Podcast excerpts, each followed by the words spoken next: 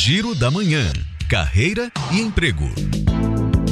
Termina no dia 10 de maio o prazo de inscrição para o concurso do Tribunal de Justiça da Bahia. São mais de 200 vagas para técnico e analista jurídico.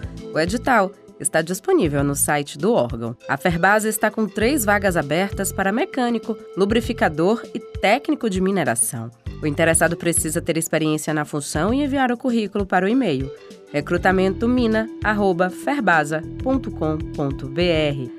E a Câmara Municipal de Piauí anunciou um novo concurso público para nove vagas para profissionais de níveis médio e superior. O concurso público tem validade de dois anos e o prazo termina no dia 9 de junho no site do IDCAP, organizador do concurso.